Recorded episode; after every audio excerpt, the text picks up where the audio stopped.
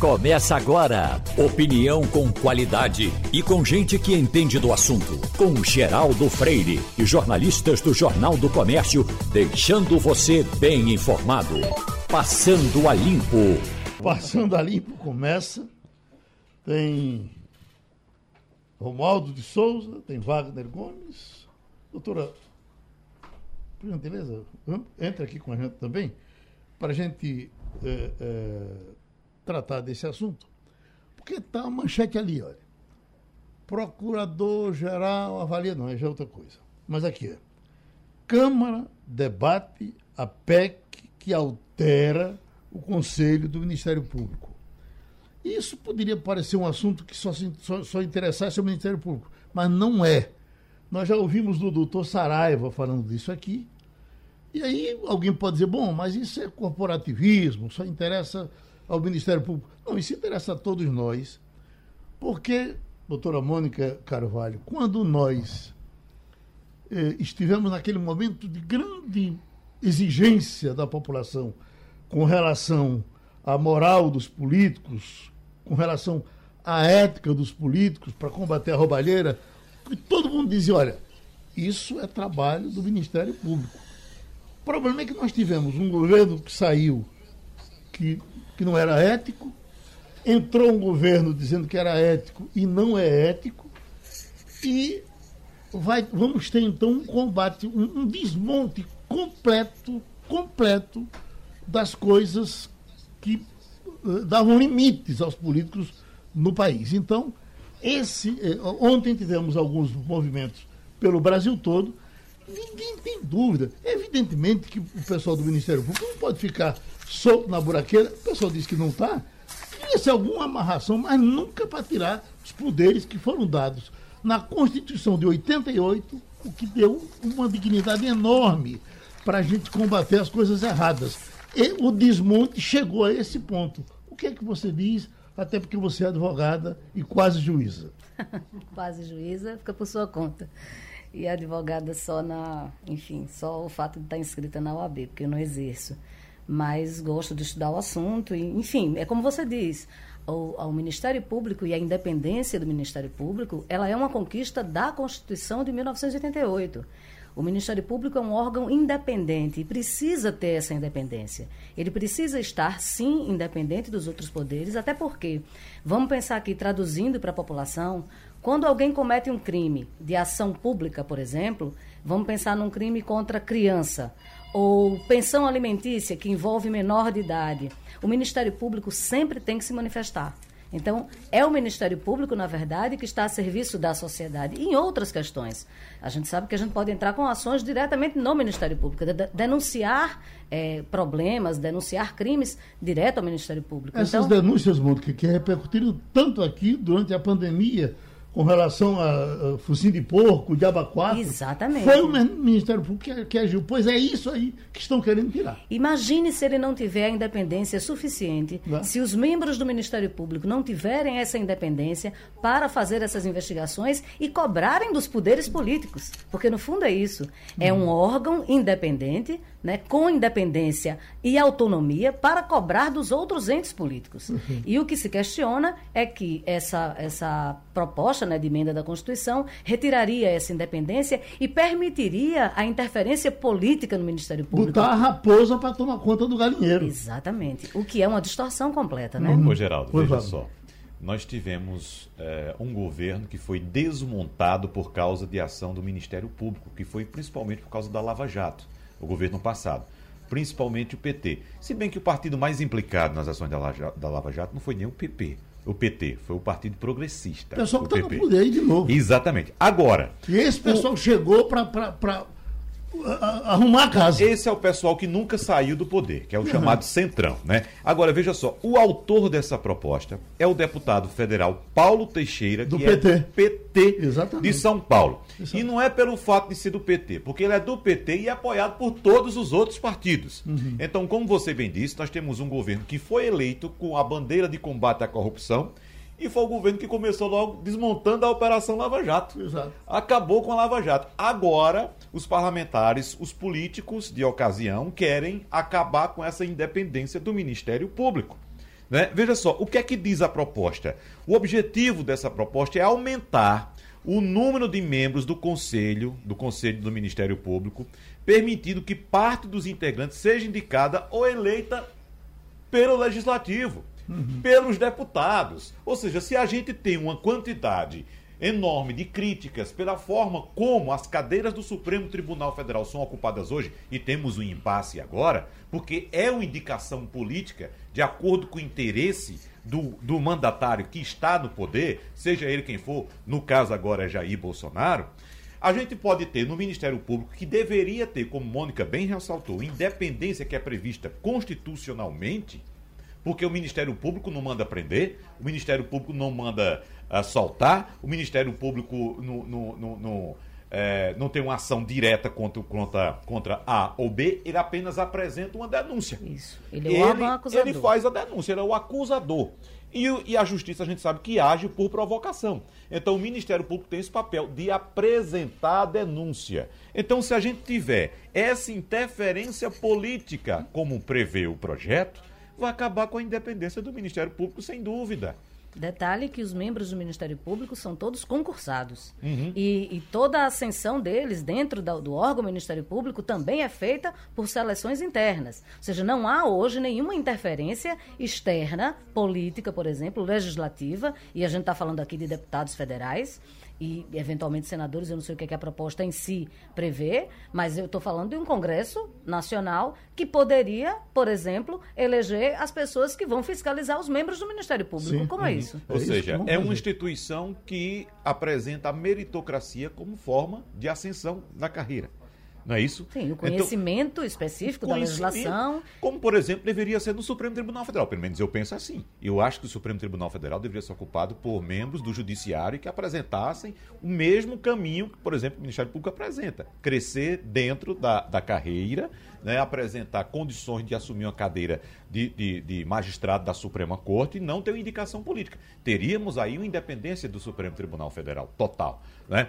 O que a gente não vê hoje, que há indicação política. Então, o que querem fazer com o Ministério Público é exatamente isso. É o político ter interferência dentro do Ministério Público, porque ele sabe que sofreu muito com a ação do Ministério Público quando o Ministério Público apresentou independência. Essa independência que está sendo agora posta em xeque. Vamos chamar Ivanildo Sampaio, que faz jornalismo há muito tempo, inclusive antes da existência do Ministério Público. Oi, Ivanildo. Bom dia, Geraldo. Bom dia, companheiros de bancada, bom dia, ouvintes. Geraldo, dá a impressão que é uma espécie de vindita por parte do Congresso em relação ao Ministério Público. São muitos os políticos que foram citados pelo Ministério Público que tem culpa do cartório, que tem processos contra eles. E eu acho que eles viram que chegou o momento de tentar dar um troco. Mas é, eu concordo com, com Wagner, concordo com você, é, não é possível politizar o Ministério Público. Já com relação aos ministros do Supremo, eu quero lembrar a Wagner o seguinte: isso não é um privilégio do Brasil. Os Estados Unidos, cuja Constituição a gente copia, é, é o presidente da República que escolhe o ministro do Supremo. Eles são absolutamente independentes, é, são irremovíveis e, e é, ficam no cargo até, até morrer, né? até se aposentar. Então, é, o que precisa fazer no Brasil talvez seja melhorar é, é, o sistema de escolha, colocar algum tipo de freio, para você não ter um, alguém que é, é, é extremamente evangélico, que é ligado à família, que não, isso não pode.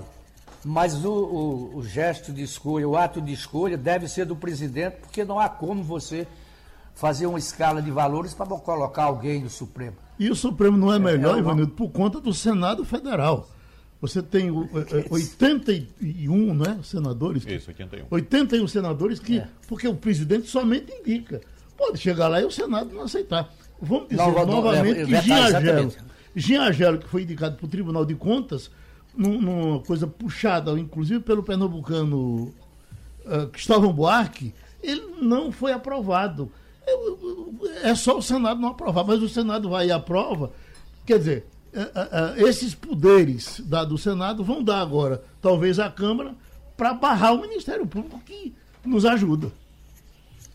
É verdade. E só, reforçando, e só reforçando, Geraldo, no caso do, do Supremo, assim como acontece nos Estados Unidos e em outras democracias mais maduras, é, de fato é o poder executivo quem indica, mas ele está ali e ele tem, como ele não tem, ele tem o um prazo de validade que é a idade, né? Uhum. Ele ultrapassa governos, independentemente do governo que o indicou. Significa que ele está ali, ele, ele está para atender a outros governos numa democracia onde há alternância de poder e se prevê a alternância de poder, ele está ali para outros governos. Eu acho que a gente, e nesse caso do Ministério Público, faz. É, é, é, a gente fica pensando sempre que a gente quer consertar um problema criando outro, quando a origem, na verdade, é distinta. Se o Ministério Público, eventualmente, como qualquer outra instituição, comete excessos, comete erros, como qualquer instituição, como qualquer um de nós, não é extinguindo as suas prerrogativas que a gente vai resolver. É criando mecanismos, sim, de controle e de fiscalização. Não é extinguindo suas prerrogativas. Vamos fechar com o Romualdo de Souza, que está lá no meio da confusão em Brasília. Oi, Romualdo. Tem duas, tem duas questões importantes. A primeira é que quando a Constituição estava sendo escrita, que é bom lembrar, boa parte dos petistas não assinaram a Constituição, e isso é importante dizer o PT não aprovou a Constituição que aí está. Então, o deputado Paulo Teixeira, à época, ele era dirigente de uma ONG que cuidava eh, de desabrigados em, em situações de emergência, eh, principalmente o pessoal da, das favelas da cidade de São Paulo. Com o passar do tempo, Paulo Teixeira ganhou prestígio dentro do PT tornou-se líder da legenda, foi presidente do partido no Estado e agora juntou-se ao presidente da Câmara, já que Arthur Lira não poderia diretamente ele, eh, tramaram a apresentação dessa PEC, dessa proposta que altera a Constituição Federal e que, sim, se é fundamental, e é, que se corrijam erros do Ministério Público, que comete erros, principalmente no processo da Lava Jato, mas o jeito como está sendo é, apresentada essa corretiva, ou dada essa corretiva no Ministério Público, é uma interferência do Poder Legislativo. O presidente Jair Bolsonaro ontem foi questionado sobre essa PEC e ele falou assim: olha, essa é uma questão lá do Congresso Nacional, não tem a participação é, do governo. De fato, o governo não participa porque o governo está tão destrambelhado que os líderes do governo, tanto na Câmara como no Senado, como no Congresso Nacional, não participaram definitivamente desse debate. Mas o Centrão, mais o Centrão, que tem prestígio grande dentro do governo, é quem é que está articulando essa proposta. Acredito que duas coisas poderiam ser feitas. Uma delas, quando se fala na tal das quatro linhas, que alguém está pulando as quatro linhas, ultrapassando as quatro linhas, o presidente Bolsonaro tem dito isso sobre Davi Alcolumbre, por exemplo, que é na hora da sabatina do ministro do Supremo Tribunal Federal, o mesmo Jair Bolsonaro se esquece de dizer que o presidente da Câmara dos Deputados estaria nesse critério, ultrapassando as quatro linhas quando não coloca em votação ou em análise o, os centenas de pedidos eh, que tratam do impeachment do presidente da República. Acredito que é necessária uma correção no rumo do Ministério Público, mas o jeito como a Câmara dos Deputados está tratando o assunto é fundamental dizer que essa correção é um remédio muito forte para uma pequena dor de cabeça. Estamos no Outubro Rosa, numa campanha importantíssima para as mulheres com relação ao câncer de mama. Até ouvi a doutora Mirela Ávila, aqui recentemente com Anne Barreto, no consultório à tarde, e aí comecei a entender um pouco mais sobre essa coisa da radiologia e o serviço que pode prestar com relação ao câncer de mama nas mulheres. Acabar com o câncer de mama, claro, ou detoná-lo na medida do possível. Uh, o grupo JCPM está tratando disso, o Instituto está hoje com uma promoção especial e nós estamos trazendo a nossa Mônica Carvalho aqui para tratar desse assunto com a doutora Mirela Ávila, para começar. Bom dia, doutora Mirela, bem-vinda. Bom dia a todos, bom dia bancada, aos ouvintes. Doutora Mirella, hoje a gente tem uma ação, né, o dia inteiro no Instituto JCPM, onde mulheres serão atendidas, é, farão exames, terão palestras, é, é, discussões né, sobre como diagnosticar o câncer de mama. E nesse mês que a gente fala do outubro rosa, eu queria que a senhora falasse, começasse falando da importância de um exame bem feito. A gente fala muito do autoexame, que a mulher precisa se autoexaminar e é necessário, mas qual é a importância de um exame, de um radiologista bom, identificar no exame, seja ultrassonografia, seja mamografia, a, o início é, de um tumor, o início de um câncer de mama? Isso, Mônica, é um alerta bem importante que você traz. Na verdade, a mulher tem a obrigação de conhecer seu corpo, perceber as alterações. Mas o câncer de mama, ele é muito mais curável se a gente detectar ele numa fase muito inicial, quando ainda não é perceptível. Então, isso se faz através de exames de imagem. O exame principal e mais consolidado nesse rastreamento é a mamografia, que deve ser feita uma vez ao ano, de preferência a partir dos 40 anos de idade. E, claro, que todo esse exame tem que ser muito bem feito, seja pela aparelhagem correta, posicionamento nesse exame e a avaliação de quem vai ser o radiologista, um radiologista especializado em imagem de mama, que possa ver alterações sutis é, que é o nosso objetivo, detectar, detectar a lesão numa fase mais inicial, mais precoce, onde ela é completamente curável. Existem outros exames, como o ultrassom e às vezes até a ressonância magnética, e são realizados em mulheres em situações especiais. As mais jovens podem iniciar com ultrassom de mama, mas esses exames adicionais muitas vezes são feitos naquelas que têm mais fatores de risco para desenvolver câncer de mama, como histórico familiar. É, hoje nós estamos aqui no Instituto ensinando um pouco, né, trazendo um pouco de informação segura para essas mulheres, mulheres que têm menos acesso. É, não somos todas privilegiadas de ter tanta informação e acesso à, à realização de um exame clínico.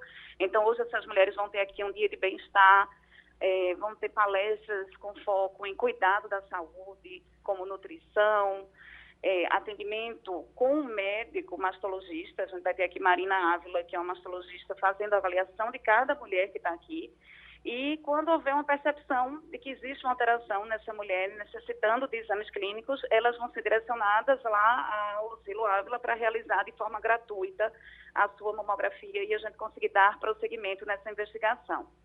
Doutora Mirella, é, eu não gosto de futebol feminino, as mulheres até jogam bem, mas eu fico com pena, porque a bola bate no peito, eu acho que dói quando aquela bola bate no peito. Eu só lhe pergunto, esse exame dói?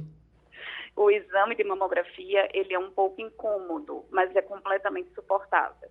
A gente precisa ter uma compressão mamária para que a gente consiga visualizar bem as estruturas e que esse exame seja eficaz.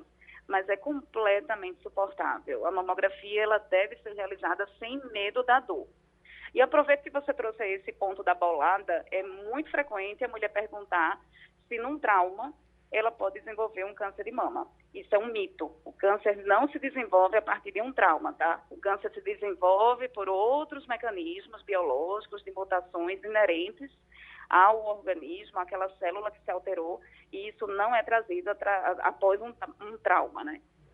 Doutora Mirella, é, muitas mulheres usam prótese mamária já há algum tempo por questões estéticas, porque querem ter uma mama mais bonita, enfim.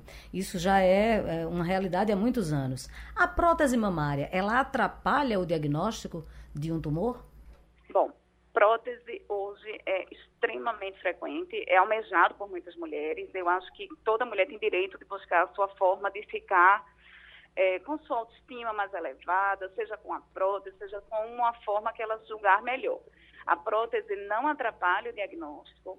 Ela, mesmo quando colocada na frente do músculo, existe a diferença de colocar na frente ou atrás, independente de onde ela seja colocada, tudo que a gente precisa visualizar das patologias mamárias são, são na frente dessa prótese.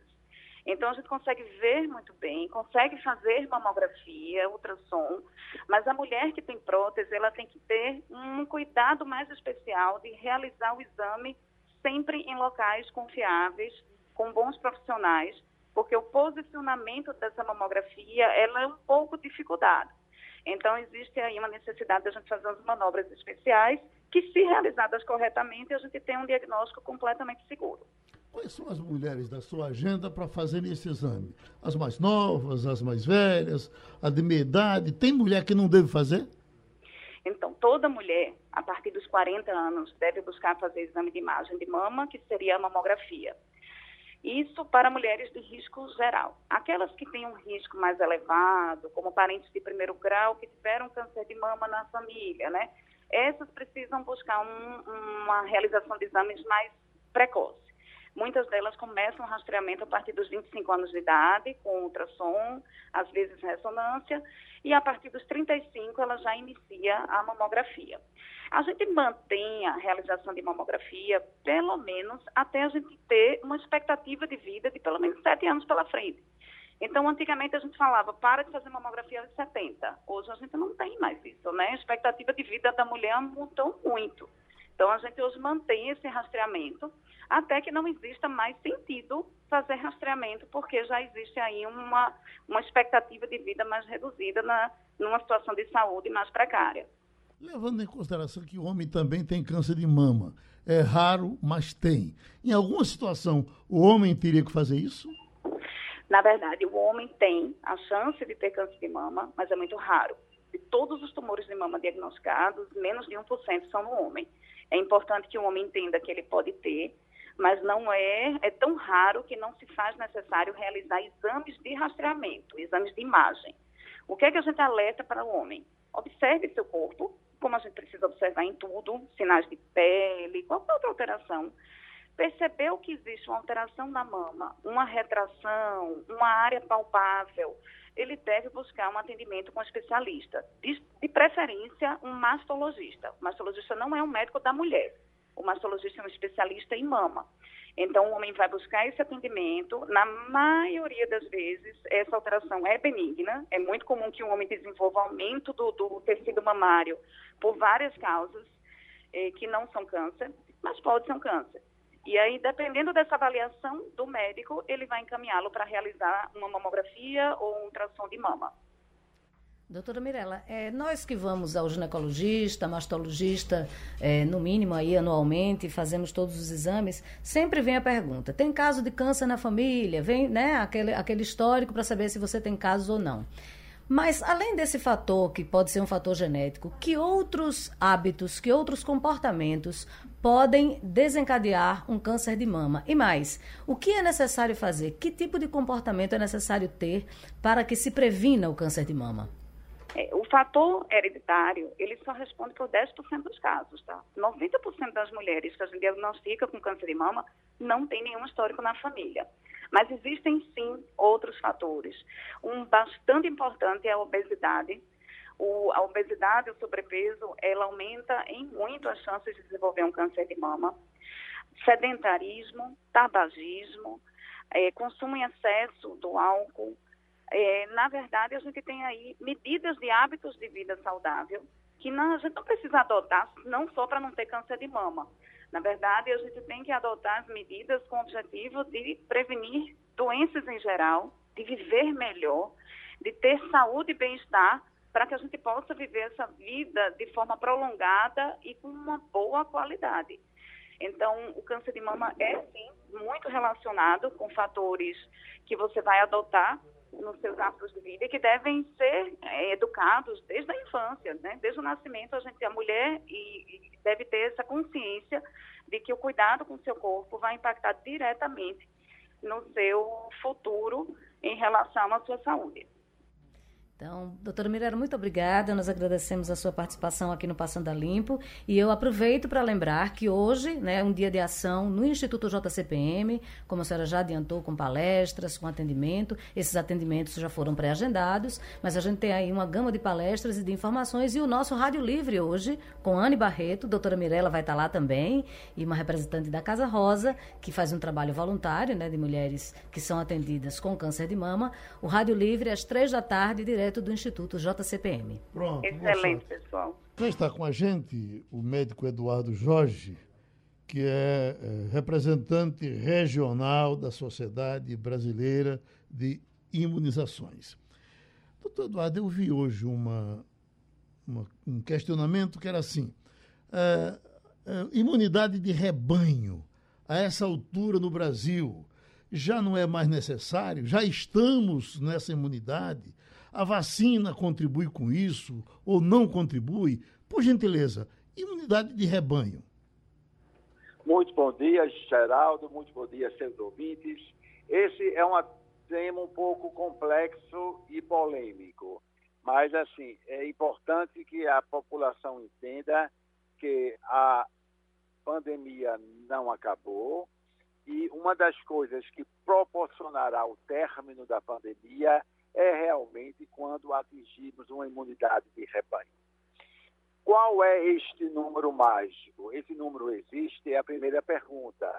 É um pouco controverso isso, mas hoje a gente tem certeza que se pelo menos 80% da população já estiver completamente imunizada, ou mesmo ter tido contato com o vírus pela doença, é muito provável que nessa situação epidemiológica, com 80% de pessoas vacinadas junto das pessoas doentes que tiveram a doença, com isso, progressivamente o vírus vai desaparecendo de circulação e aí a gente consegue o que se chama imunidade coletiva, imunidade de rebanho. Ivanildo Sampaio.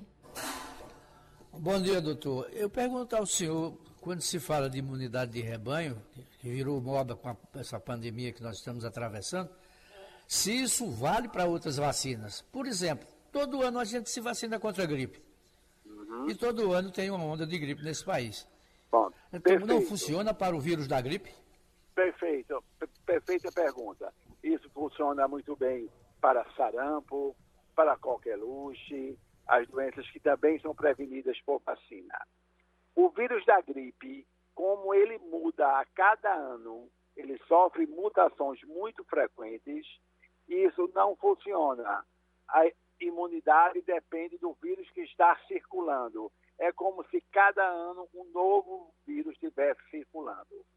Apesar das variantes do SARS-CoV-2, do vírus da Covid, existirem, preocuparem a Delta, a Mu, Gama, porém, comparando o vírus SARS-CoV com o vírus influenza, ele é muito mais estável, o vírus da Covid. Então, eu não acredito que mutações frequentes, como tem com o vírus influenza da gripe, aconteça com o SARS-CoV, não. Ele é muito mais estável. São pequenas mutações. Ao longo deste ano, nós tivemos oito importantes mutações, mas não prejudica a resposta imune, como é a vacina da gripe. Então, se você tomar uma vacina para um vírus X e no próximo ano for um vírus Y, não tem uma imunidade residual para a gente se proteger. Diferente do SARS-CoV, porque veja que ele mudou, teve todas essas variantes, mas para aquelas pessoas que tomaram duas doses da vacina, mesmo na presença de novas variantes, ele continuou a ser responsivo às vacinas existentes, que é a mesma vacina desde o começo da pandemia. Wagner Gomes? Doutor Eduardo Jorge, um exemplo de imunidade coletiva ou proteção comunitária na Europa é a poliomielite, que conhecemos como paralisia infantil. Né? E de acordo com a OMS, a Europa está livre da poliomielite desde 2002.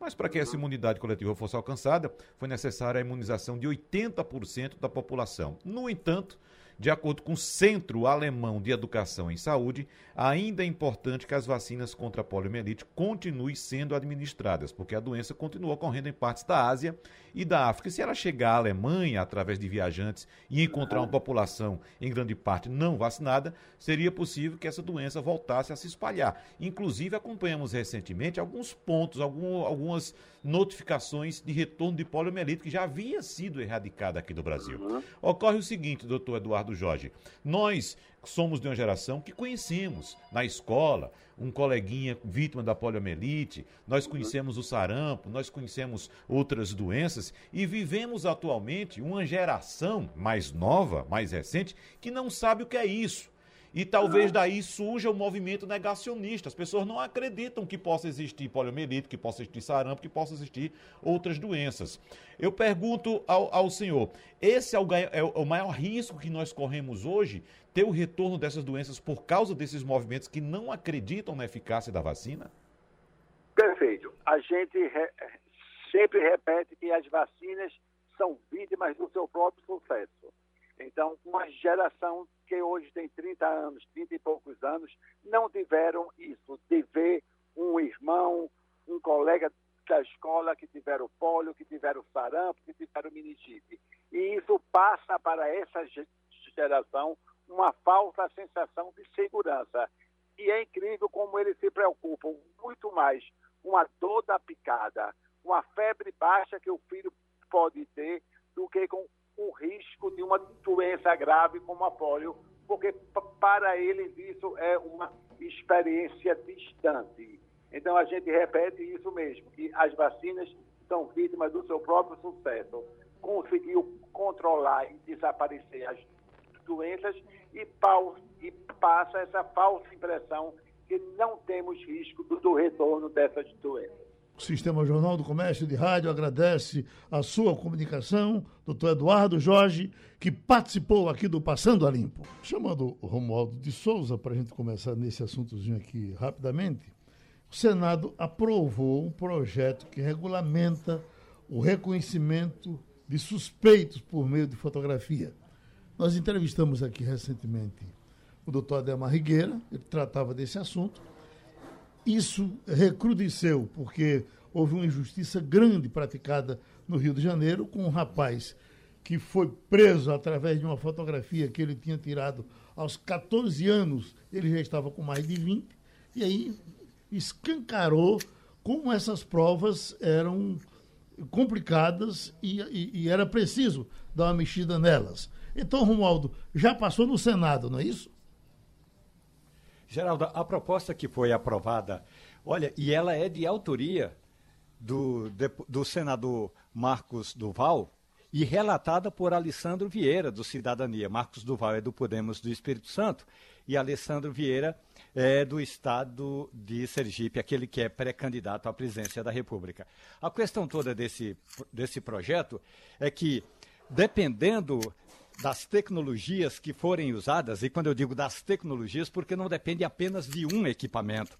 É um equipamento que fotografa ou que faz a leitura da imagem, um outro equipamento que envia essa informação para um banco de dados e um outro equipamento que pega essa informação e decodifica e transforma ela numa informação real, até numa foto impresso, se necessário for. Portanto, tudo isso agora vai depender eh, da, do andamento ou da vontade da Câmara dos Deputados, Geraldo. O Senado Federal, quando discutiu esse tema, teve muito debate, muitos exemplos, incluindo o exemplo eh, aqui no no Distrito Federal de um carroceiro que tem um homônimo e que o homônimo, que tem o mesmo nome, cometeu um crime. Mas aí a, a, o danado não era apenas a coincidência de nomes, era também a coincidência de fisionomias. Então, a pessoa que disse, ó, oh, vai lá na delegacia, olhou aquele retrato e fez o retrato falado e tal, na hora do,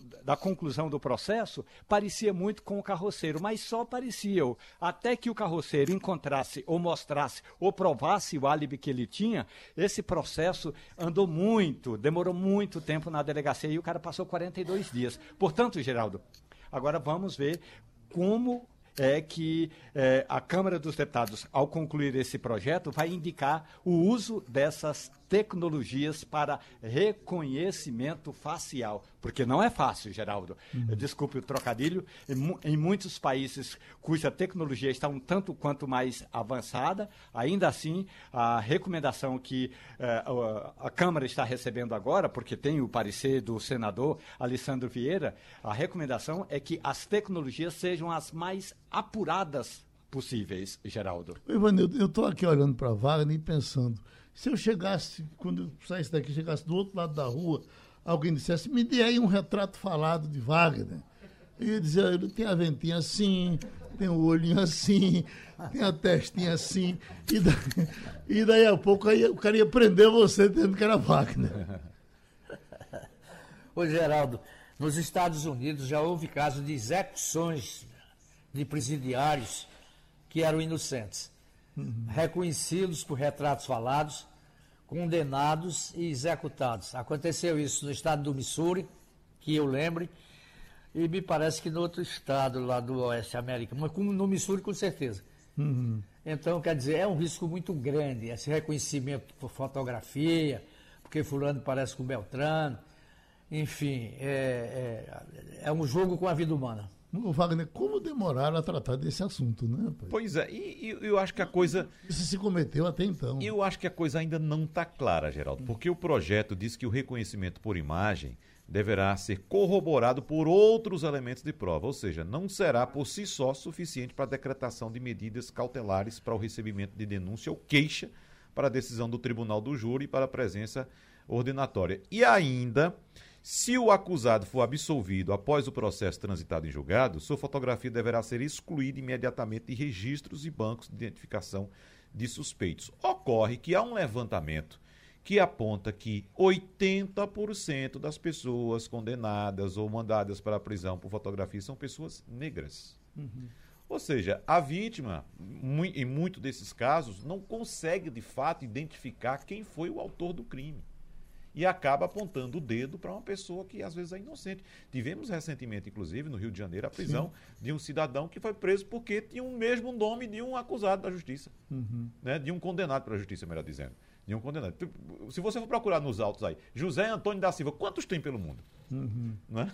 Então, é preciso, isso demonstra, demonstra que a nossa justiça ainda é muito falha é muito falha. É preciso ter muito cuidado com isso, porque de fato as cadeias no Brasil hoje estão lotadas de pessoas que estão pagando pelo que não devem. Conexão Portugal com Antônio Martins. Antônio Martins, a Conexão Portugal e Europa. Eu queria, Martins, lhe perguntar logo fora de Portugal. Uh, esse coronavírus que nós conhecemos como praticamente começando na Itália, o italiano teria contaminado brasileiro e vai por aí. E a, a Itália saiu praticamente da agenda nacional com relação ao coronavírus. Eu pouco sei sobre a, a, o rito de vacinação, sei de alguma coisa de Portugal, porque você me conta. É, a, França trata muito disso, a Espanha está falando menos, mas é, a gente sabe. E a Itália está caladinha, a Itália está numa boa, dia, Geraldo Freire. Bom dia a todos que fazem é, Passando a Limpo e ouvintes da Rádio Jornal. Veja, eu estou até aqui com os dados de vacinação da Itália. A Itália está hoje com 69%, 69,49% da população totalmente vacinada. Uhum. Ou seja, a população recebeu as duas doses da vacina ou aquela vacina da Janssen, que é apenas uma dose, recebeu essa dose. Que tenha recebido apenas uma dose, né, um, quer dizer, uma dose e, as duas, quando você calcula quem recebeu as duas doses, mais quem recebeu apenas uma dose, essa vacinação chega a 76,15% da população.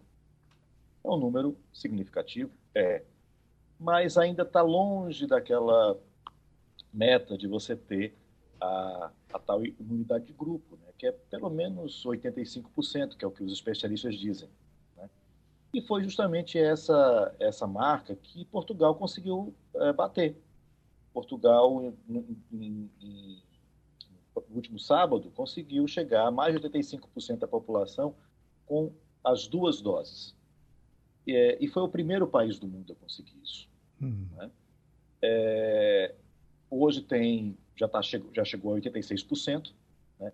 E é importante a gente dizer o seguinte: embora Portugal seja um país pequeno, eu ouvi muitas pessoas dizendo isso. Ah, mas não pode comparar o Brasil, por exemplo, com esses outros países, porque são só 10 milhões de habitantes, são quase 11 milhões de habitantes. É de fato, é um país pequeno. Mas a gente tem que lembrar o seguinte: que quando as vacinas foram compradas para essa campanha de vacinação, na União Europeia, elas foram compradas em conjunto, ou seja, a própria União Europeia comprou as vacinas e distribuiu de acordo com a população. Então, a quantidade de vacina que Portugal recebeu foi proporcional né, à, à população que tinha. O que eu estou querendo dizer também é que é um fluxo de chegada dessas vacinas.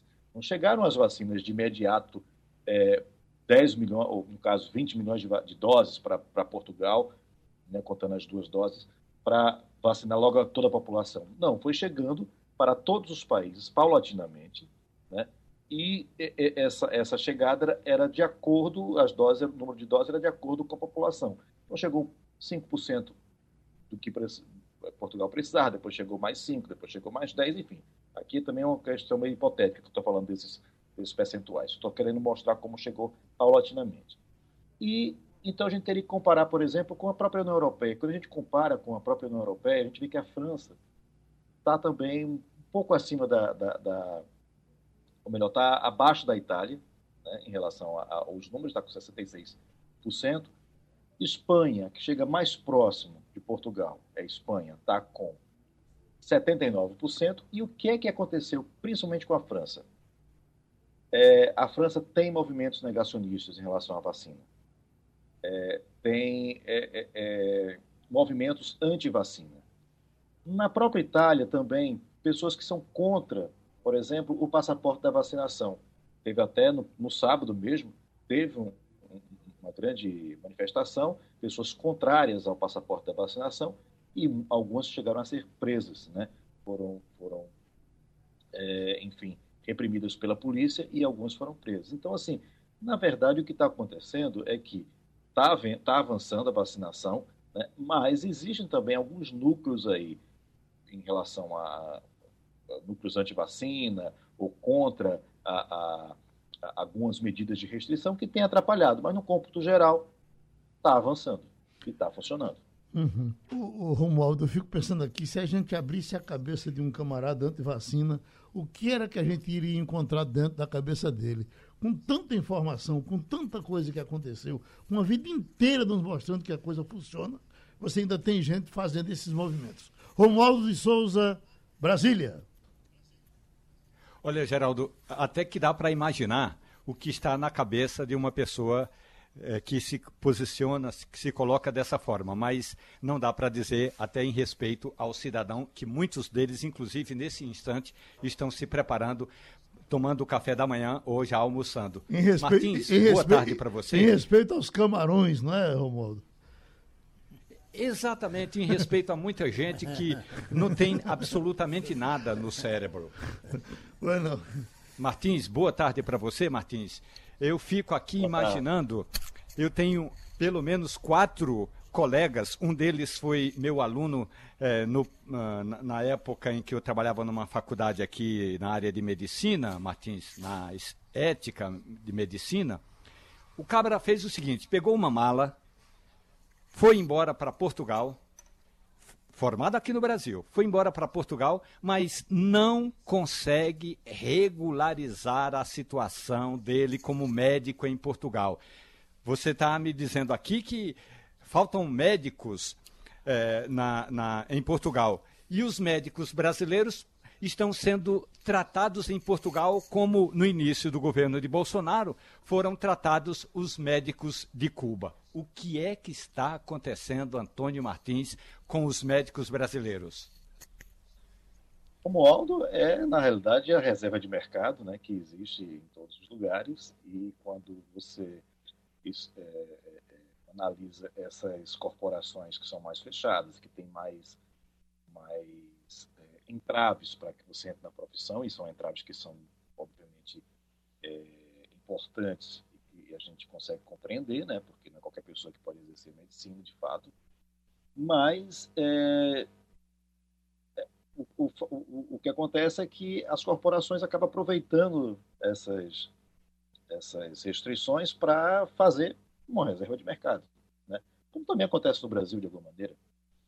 E o que é, até voltando um pouquinho naquele assunto que a gente estava tratando da, da, vacina, né? Eu li hoje que principal hospital de Nova York demitiu 1.400 pessoas, entre elas 10 médicos que não tomaram vacina e que disseram que não iam se vacinar. Então, assim, a questão não é informação. Né? Nem juramento com a ciência que salvar a vida que os médicos fazem. Né? Eu não sei o que está acontecendo com a, com, com a, humanidade, mas enfim. É, mas voltando aqui à questão da, da, dos médicos no Brasil, em Portugal, o que tem acontecido é o seguinte: está é, tá tendo uma crise na saúde pública portuguesa. E por que está acontecendo essa crise? Porque as condições de trabalho são complicadas, né? faltam especialistas, principalmente, é, e as pessoas acabam se formando em medicina e indo para outros lugares, né? ou outros países, ou ficam mesmo em Portugal, mas, mas na iniciativa privada, onde podem ganhar mais né? e, e, e às vezes até trabalhar menos e, com menos risco. Né? E o que tem acontecido é isso: as pessoas têm deixado o, os serviços públicos, os, os médicos.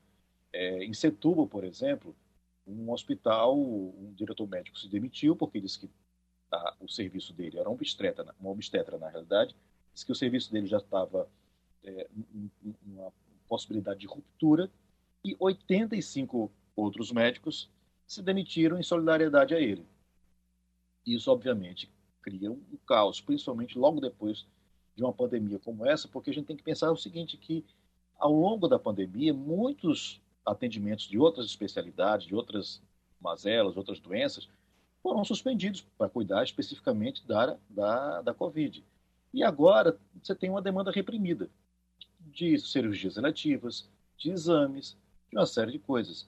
Então, realmente, a situação está muito complicada. Agora, não é só especialista. A ministra da Saúde foi à televisão, foi aos meios de comunicação social, avisar que pelo menos é, um milhão de, de portugueses, ou seja, 10% da população, não tem acesso ao médico de família, que é fundamental aqui para a saúde pública, porque é, é, é aquele projeto da, do, do, médico de família no, na, na, sua comunidade, na, no seu bairro, que acompanha a sua família, não acompanha apenas você, acompanha você, seu filho, sua mulher, toda a sua família ao longo de muitos anos. Então ele tem um histórico, ele, ele, ele promove uma saúde também preventiva. Imagine que 1%, 1% da população, 10% da população estão sem esse médico de família, né, que é a porta de entrada para o sistema de fato de saúde. É ele que vai marcar depois um especialista, ele que vai perceber se você vai precisar é, fazer dieta ou não, mas é, exames, exames de, de rotina, é ele que, que, que é, pede, que solicita, que analisa inicialmente.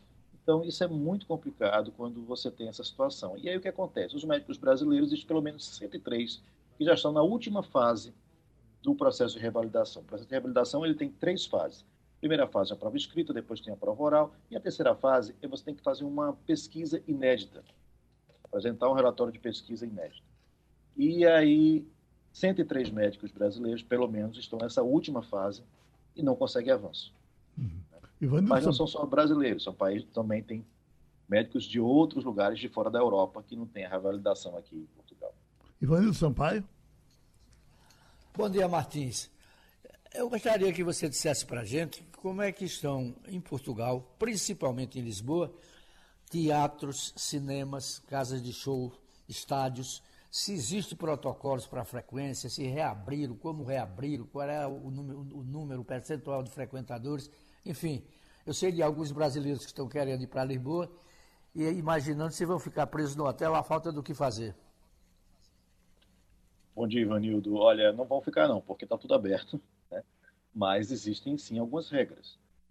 Então, uh, estádios, casas de show, tem que garantir é, a lotação está, tá, pode ser completa. Agora, se tiver, se não puder ter dois metros de distância entre as pessoas, obrigatório usar máscara.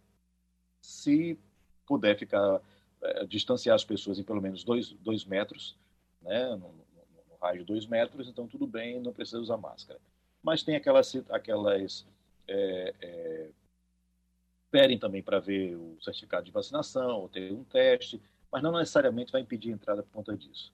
É, os restaurantes estão funcionando normalmente, os, os, shoppings você tem que entrar com a, a, a máscara, né? na rua não é preciso usar máscara. Então, existe uma flexibilização muito grande, mas também um monitoramento muito grande. Então, o que tem que ficar atentas, as pessoas têm que ficar atentas ao seguinte, que a realidade pode mudar de uma hora para outra. Né? Hoje está podendo fazer muita coisa, né? com certo cuidado. Se mandar usar máscara, tem que usar máscara. Né? Uhum. É, você pode até dizer, ah, mas ontem vieram aqui e não estavam usando máscara. Sobre alguém que veio aqui e não usou máscara. Acontece, né? Pode acontecer. Certo, mas hoje a lotação está tá, tá, tá completa e a gente tem que botar máscara. Você vai ter que botar máscara.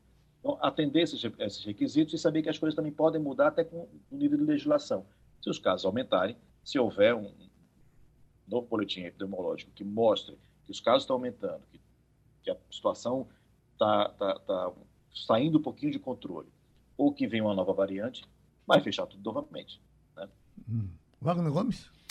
Ô Martins, tem um assunto que já vem preocupando educadores e pais também em Portugal já há algum tempo. E aqui, quem é pai de criança, de adolescente, tem passado pelo, pela mesma questão, pelo mesmo problema, viu? Que é a influência, Martins, de youtubers do Brasil, aqui, por exemplo, sobre as crianças da, da região Nordeste e também aí em Portugal. É, eu vou te exemplificar. Certa vez eu fui levar, logo no começo do ano, fui levar minha filha à escola e uma amiguinha dela veio recebê-la, né, toda alegre, porque estava começando o ano, ano letivo, e falando assim de uma forma bastante incomum para nossa região, como por exemplo abrir a porta, bom dia, tudo bem contigo, entendeu? Aí eu comecei a conversar com ela, disse, ah, seus pais são, você, você é de São Paulo, você é de, de outro, outro estado? Ela disse, não, eu sou daqui mesmo. Aí ela disse: Ah, mas seus pais são de fora. Eu disse: Não, minha mãe é de Cabrubó e meu pai é de Floresta. Entendeu? Então, esse, esse sotaque brasileiro mais presente no sul e no sudeste do país está chegando em Portugal também, Martins? Oi, Wagner. Bom dia. Pois é, está chegando e está preocupando. Eu confesso, eu particularmente, até por experiência do meu filho e tal, que essa questão do sotaque, né, da forma de falar, eu não acho o grande problema. Eu acho que o principal, principal problema dessa influência é o conteúdo, né? é o que está sendo dito, não a forma que está sendo dita. E até me espanta, assim, quando eu vejo essa repercussão aqui em Portugal, porque existe uma, uma certa barreira muito grande em relação ao português do Brasil. Né? Existe uma reação muito grande em relação à forma como nós falamos há uma tendência a achar que nós falamos errado. Na realidade, não existe certo ou errado quando a sua língua é nativa. Então, que nós falamos errado, que tem que corrigir, tem que corrigir a criança.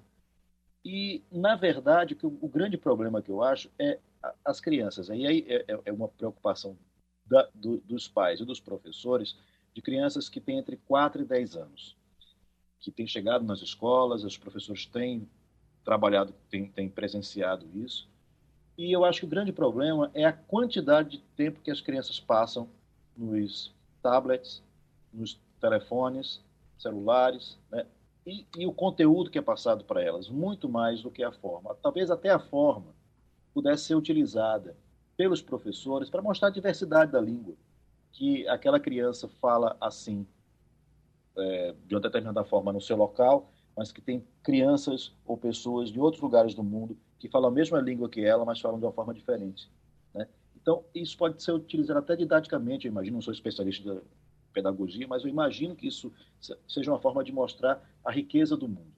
E como, como depoimento próprio, eu vou dizer uma coisa para você. Meu filho, que é recifense, embora more aqui é, desde os seis anos de idade, justamente nessa época que a gente veio morar aqui, ele falava como se morasse no interior de São Paulo. Uhum. O sotaque dele era de interior de São Paulo. Eu até tenho uma irmã que mora no interior de São morava na época no interior de São Paulo, o primo dele, mas não era essa a influência. A influência era de um ou dois youtubers que ele, que ele, ele enfim, acompanhava. Ok, durante um ano, isso foi esse sotaque caipira né, do, do, do interior de São Paulo era forte. Depois disso, passou. Uhum. Porque ele tem que sobreviver, ele tem que. Ele tem outras influências. É, é, é aquilo que chamava a atenção quando ele tinha seis anos de idade, não chama mais atenção. Agora que ele tem 13 ou 10, eu tinha 10 ou 13. Enfim, essas coisas passam. O que não passa, na realidade, é o conteúdo, a, a, a misoginia que, que é passada, a incitação à violência, ao desrespeito com os professores, ao desrespeito com os mais velhos, a brincadeira de mau gosto, aos desafios que são, na realidade, bullying, e bullying físico às vezes, né? Isso é que não passa. Isso é que teria que ser combatido. Não a questão de como as pessoas falam, porque as pessoas, enfim, a língua é uma coisa viva, inclusive. Pronto, Antônio Martins, o nosso correspondente na Europa, passou aqui pelo Passando a Limpo mais uma vez. Eu só queria terminar, Wagner, com uma aposta, por gentileza. Eu vou pedir para você, Ivanildo e Romualdo. Deixar Romualdo por último, que está eh, lá no foco da informação. Por exemplo, nós tivemos a aprovação do, da, da, da, reforma do ICMS eh, ontem na Câmara Federal. E uma lapada. 392 votos a favor, 71 contra. Eu só quero dizer o seguinte, que eu aposto como no Senado isso não vai passar. Ô Geraldo, é bom que você diga o seguinte, o que foi aprovado ontem foi o texto base. Sim. Os destaques vão ser votados ainda. Isso vai para o Senado e eu não apostaria que o Senado barre tudo isso, não. Eu não apostaria agora. Não vejo elementos ainda para o Senado, Senado barrar. Né? Uhum. O que eu vejo aí é um conjunto de loucura, de coisa que não vai resolver nada. Porque veja só, que a, a, hoje o, o, o, ICMS dos estados é calculado com base no preço médio de 15 dias atrás. O, a proposta do presidente da Câmara é que esse preço médio seja de dois anos atrás. Então, há dois anos, a gasolina era 4,20, 4,30. Então, o ICMS, os 27%, por exemplo, de Pernambuco, serão calculados sobre esse preço de 4,20, 4,30 dois anos atrás. E não o preço de agora, que é de R$ reais. Ou seja, o ICMS tende a baixar, certo? O valor cobrado. Agora, agora vamos supor o seguinte, Geraldo. Vamos supor que daqui a dois anos haja uma grande oferta de petróleo no planeta, haja uma redução da demanda, inclusive com o aumento crescente dos carros elétricos, e o preço do petróleo no mercado internacional caia, baixe, daqui a dois anos. Aí, daqui a dois anos, o preço do ICMS vai ser calculado sobre o preço de hoje. Entendeu? Uhum. Aí, resultado, a gasolina lá da frente vai ficar mais cara, mesmo o preço do petróleo caindo. Isso é uma loucura, isso é um absurdo. E, e, e aliás, é preciso consultar juristas para saber se essa medida não fere o pacto federativo e a autonomia dos estados sobre a sua tributação. Isso é a questão que vai bater, não é o Senado quem vai barrar. Tudo indica que quem barra essa medida seja o Supremo Tribunal Federal após a judicialização dela. Eu só acho, Ivanildo, que o deputado que foi votar a favor ontem ligou para o senador primeiro. Vou votar aqui para você derrubar aí. O que é que você me diz? É, mas é, o problema é esse que Wagner falou. Tem que ter o acordo dos estados. O ICMS é o imposto estadual. O, Senado não pode legislar sobre ele, a não ser numa reforma tributária. E você, Romualdo? Eu acho que não vai passar no Senado. Ô, Romualdo. É, duas questões. Primeiro, que Arthur Lira, o primeiro-ministro do governo Bolsonaro, sabe que está jogando no colo uma bomba de efeito retardado do presidente do Senado. E Rodrigo Pacheco já se antecipou, Geraldo, e prometeu que vai escolher a dedo o relator desse processo e que, no mínimo, ele vai ouvir o CONFAS, que é o Conselho Federal é, de secretários de Fazenda. Agora, você pegando a votação de ontem, Geraldo, a maioria esmagadora dos 25 deputados de Pernambuco votou a favor do projeto a maioria, somente um, dois, três, quatro, somente quatro votaram não e dois não apareceram para votar, Geraldo. Querendo todo mundo ficar bem na fita com o eleitor, para dizer, olha, eu votei para baixar o ICMS, né? Para aparecer bem na fita o ano que vem da eleição. Só que é o seguinte, os governadores vão judicializar essa questão e vão derrubar no Supremo. E terminou o Passando a Limpo. Você ouviu opinião com qualidade e com gente que entende do assunto. Passando a Limpo.